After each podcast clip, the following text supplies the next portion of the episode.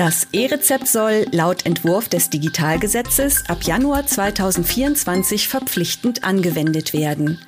Für den Arbeitsalltag in der Praxis bedeutet die digitale Verordnung eine Veränderung der Prozesse. Welche Schritte sind erforderlich, damit die Umstellung auf diesen neuen Prozess gut gelingt? Herzlich willkommen, liebe Hörerinnen und Hörer. Mein Name ist Christiane Irle. Ich bin im Medatix Marketing tätig. In dieser Podcast-Episode spreche ich mit Ralf Limbrunner, Projektmanagement Telematik Infrastruktur bei Medatix, über das E-Rezept. Hallo Ralf. Hallo Chris. Ja, Ralf, es geht heute ums E-Rezept. Was genau soll denn laut Digitalgesetz ab Januar 2024 elektronisch verordnet werden? Also zum einen verschreibungspflichtige Arzneimittel für gesetzlich Krankenversicherte, aber auch zum Beispiel das blaue Rezept oder die Verordnung von Zytostatika-Rezepturen. So ganz neu ist das E-Rezept ja nicht. Die Praxissoftwarelösungen sind zum Teil bereits seit Anfang 2022 einsatzbereit und die Apotheken sind seit September 22 E-Rezept ready. Wie wird denn das E-Rezept bisher bereits genutzt und wer erfasst diese Zahlen? Die Zahlen werden von der Gematik erfasst. Und so haben wir auch eine Statistik, die zeigt, dass von Anfang 2022 bis September 2023 insgesamt mehr als drei Millionen E-Rezepte eingelöst wurden. Das klingt jetzt natürlich erstmal sehr, sehr viel. Wenn man aber bedenkt, dass jährlich mehr als 400 Millionen E-Rezepte eingelöst werden, ist das im Moment ein sehr, sehr geringer Anteil. Der momentane Peak pro Tag waren dabei 34.000. Wir müssten jedoch auf 1,1 Millionen E-Rezepte am Tag kommen. Die Erkenntnis daraus ist, ja, es wird verwendet, aber der digitale Anteil ist dennoch sehr gering und somit ist für uns das E-Rezept noch nicht in der breiten Masse angekommen. Was sind denn die Gründe für diesen geringen Anteil äh, an E-Rezepten an den Verordnungen? Hier gibt's mehrere. Zum einen die Prozessumstellung zwischen analogen und digitalen Verordnungen erzeugt natürlich einen riesigen Aufwand in den Praxen. Das heißt, es nimmt Zeit in Anspruch, der Arzt muss sich damit beschäftigen, muss sein Praxispersonal schulen. Es kostet einfach sehr, sehr viel Zeit, die der Arzt und die MFAs im Praxisalltag einfach nicht haben. Dazu bleibt die Aufklärung der Patienten häufig an den Praxen hängen ohne dass diese eine Erstattung für die Aufwände erhalten. Die Patienten haben oft Fragen, wie das E-Rezept denn genau funktioniert oder warum sie denn jetzt keinen Ausdruck mehr mitbekommen. Und das Ganze muss auch das Praxispersonal und der Arzt stemmen. Zudem gibt es teilweise Ausfälle in den zentralen Strukturen der Telematikinfrastruktur. Diese können zu Mehraufwand und auch unzufriedenen Patienten führen, Siehe zum Beispiel den Ausfall des E-Rezept-Fachdienstes zu Beginn des dritten Quartals.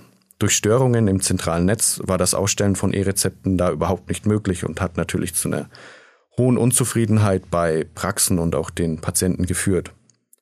Auf ländlichen Regionen vor allem sind weder Praxen noch Patienten alle vertraut mit dem E-Rezept. Hier ist auch erstmal ein großer Aufklärungsbedarf notwendig.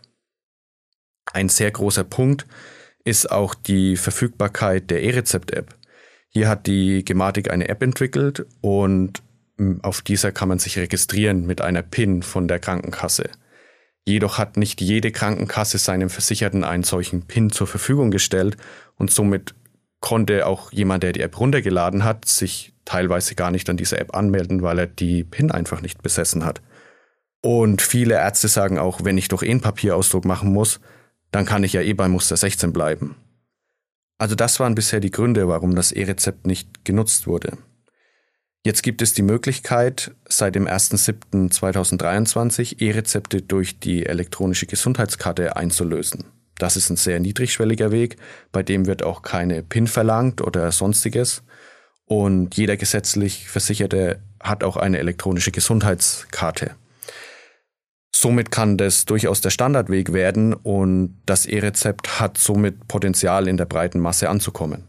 Ja, der Entwurf des Digitalgesetzes hat ja auch inzwischen das Kabinett passiert und es ist möglich, dass es noch in diesem Jahr in Kraft tritt und damit, dass das E-Rezept wie im Gesetzesentwurf formuliert zum 1. Januar 2024 verpflichtend wird. Hm, was bedeutet das denn jetzt für die Praxen? Also ganz klar, Praxen sind verpflichtet, verschreibungspflichtige Arzneimittel für gesetzlich Versicherte digital zu verordnen, heißt E-Rezepte auszustellen. Wir können zudem sagen, dass es seit Beginn 2022 so ist, dass die Praxen das E-Rezept ausstellen können. Ab dem 1.7.2023 sollen sie es ausstellen und ab dem 01.01.2024 müssen Ärztinnen und Ärzte laut dem Digitalgesetz das E-Rezept dann auch verpflichtend umsetzen. Was genau bedeutet dann in diesem Zusammenhang verpflichtend? Welche Konsequenzen hat es, wenn Praxen das E-Rezept nicht nutzen? Also zum einen ist die Anwendung E-Rezept eine Bedingung für den Erhalt der vollen TI-Pauschale laut Finanzierungsvereinbarung. Hier ist es so, dass der Arzt für seine Telematik-Infrastrukturanwendungen eine gewisse Pauschale bekommt. Diese ist eben an Anwendungen und Diensten geknüpft und sollte eine Anwendung fehlen, würde er nur 50 Prozent der Pauschale bekommen, eine reduzierte Pauschale. Und wenn sozusagen die Anwendung E-Rezept fehlen würde, würde er in diesem Fall eben schon mal 50 Prozent weniger bekommen.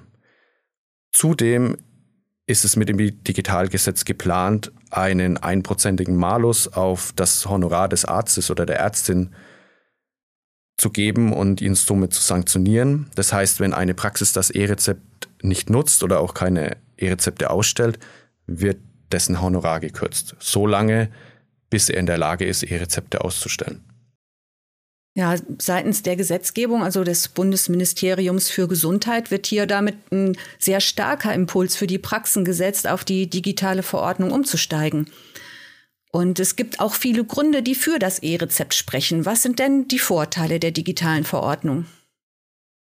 Ja, also du hast recht, der Gesetzgeber möchte die Digitalisierung im Gesundheitswesen voranbringen. Und das E-Rezept ist eben ein sehr, sehr guter Weg, das zu tun, weil der vorher papierbehaftete Prozess komplett digital abgebildet werden kann. Und deshalb wird es auch im Moment so stark vom BMG forciert. Die Vorteile liegen dabei klar auf der Hand. Ein ganz, ganz wichtiger Punkt ist, dass es weniger Andrang am Empfang gibt. Dadurch, dass der Patient nach der Sitzung bei seinem Arzt nicht mehr an den Empfang muss, um sein Rezept abzuholen, spart sich hier das Praxispersonal sehr, sehr viel Zeit und wird auch damit entlastet. Dazu gibt es die Möglichkeit, ein E-Rezept auszustellen, auch ohne dass die Patientin oder der Patient in der Praxis ist heißt im Rahmen einer telemedizinischen Behandlung oder wenn der Patient im Quartal schon einmal in der Praxis war. Hier gibt es die Möglichkeit eines Folgerezeptes.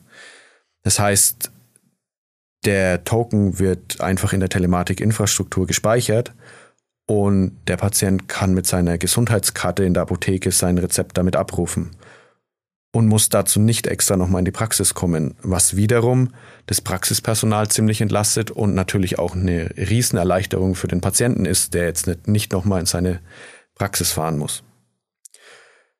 Durch die digitale Verordnung im Zusammenhang mit der elektronischen Patientenakte, der EPA für alle, entstehen zudem Verbesserungen in der Versorgungstechnik. So wird zum Beispiel mit der Speicherung der Verordnungs- oder Dispensierdaten der Überblick über die verordneten Medikamente erleichtert. Und auch die Aktualisierung des Medikationsplans wird hiervon sehr stark profitieren. Das E-Rezept hat also echt viele Vorteile, spricht ja eigentlich dafür, dass es auch gerne von den Praxen genutzt wird. Richtig, es gibt durchaus Praxen, die das E-Rezept bereits mit sehr großer Begeisterung nutzen. Das sind vor allem digital affine Praxen, die sich dazu auch regelmäßig austauschen. Sie berichten eben auch, was die Hürden bei der Einführung des E-Rezepts in der Praxis waren und wie sie diese dann eben auch gemeistert haben. Was waren denn diese Hürden und was ist erforderlich, damit das E-Rezept in der Praxis ans Laufen kommt?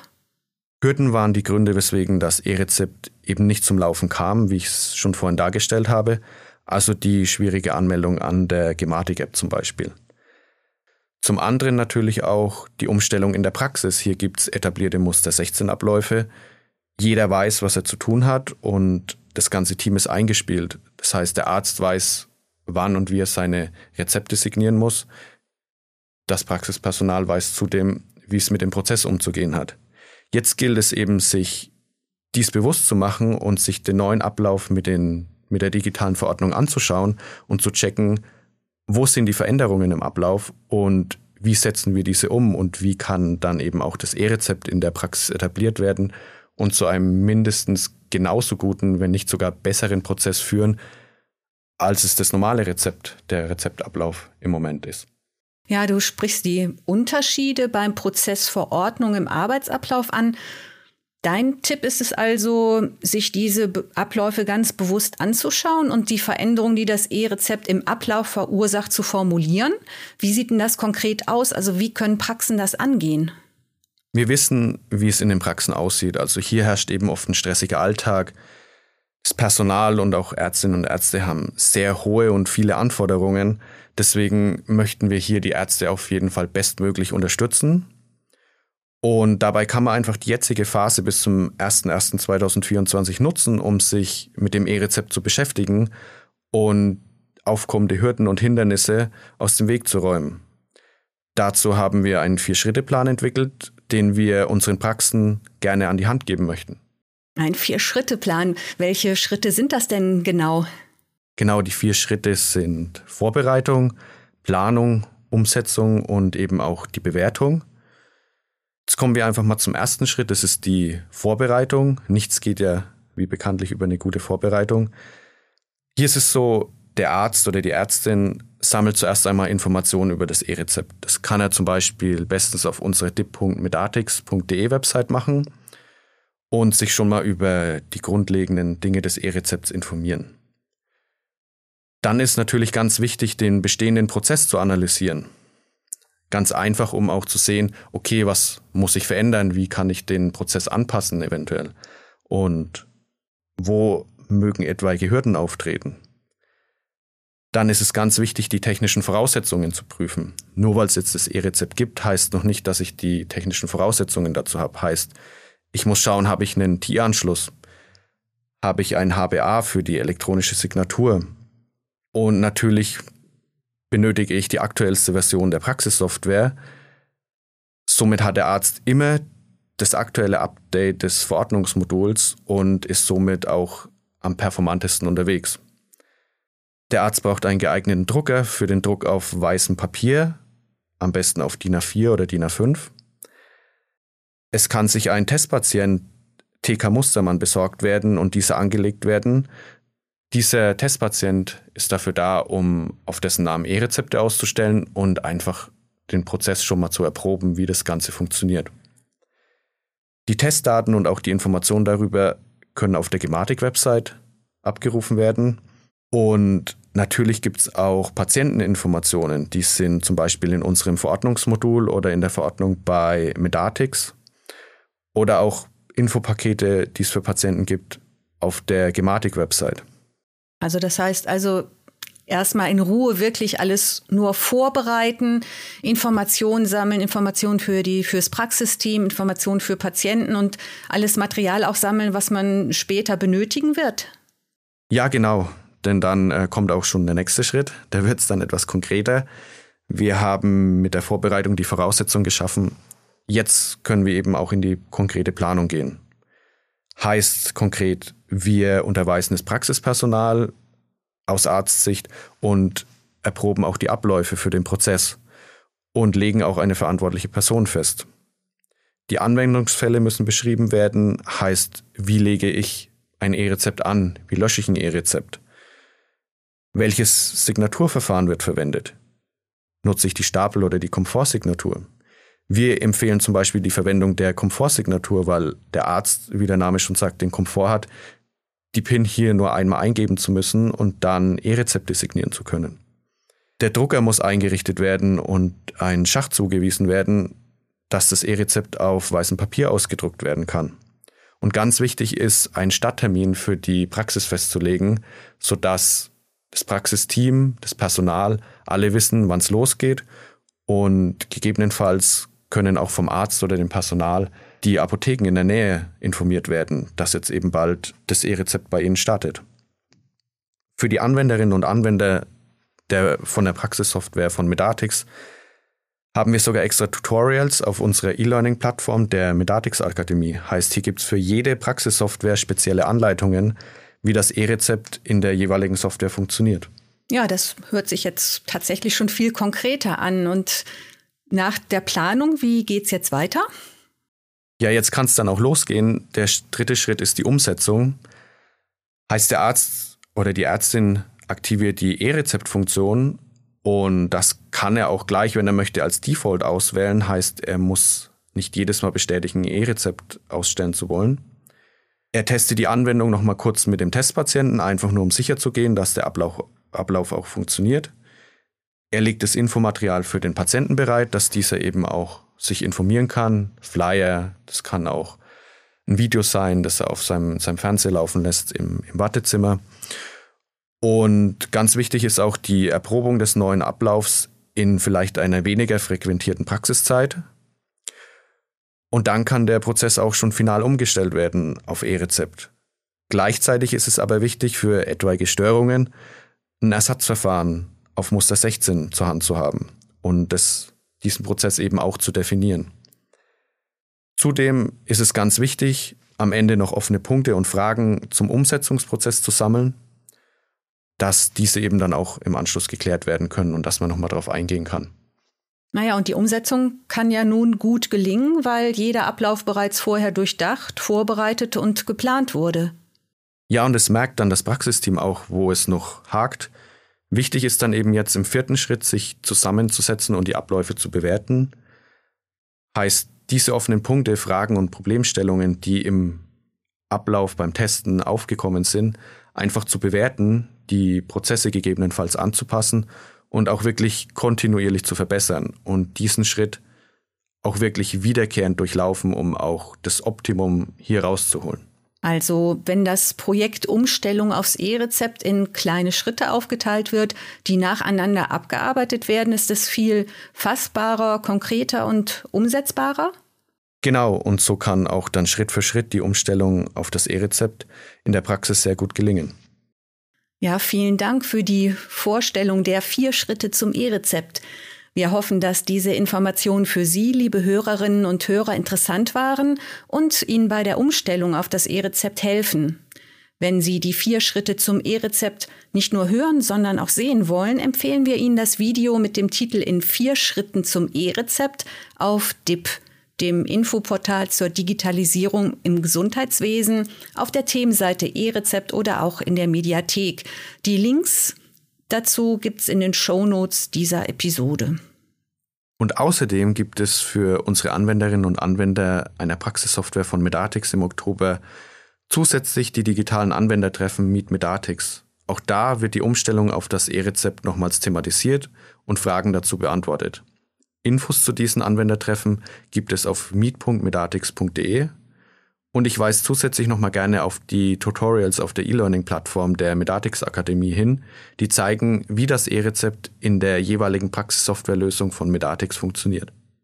Also jede Menge Informationen zum E-Rezept und insbesondere dazu, wie die Umstellung aufs E-Rezept gelingt.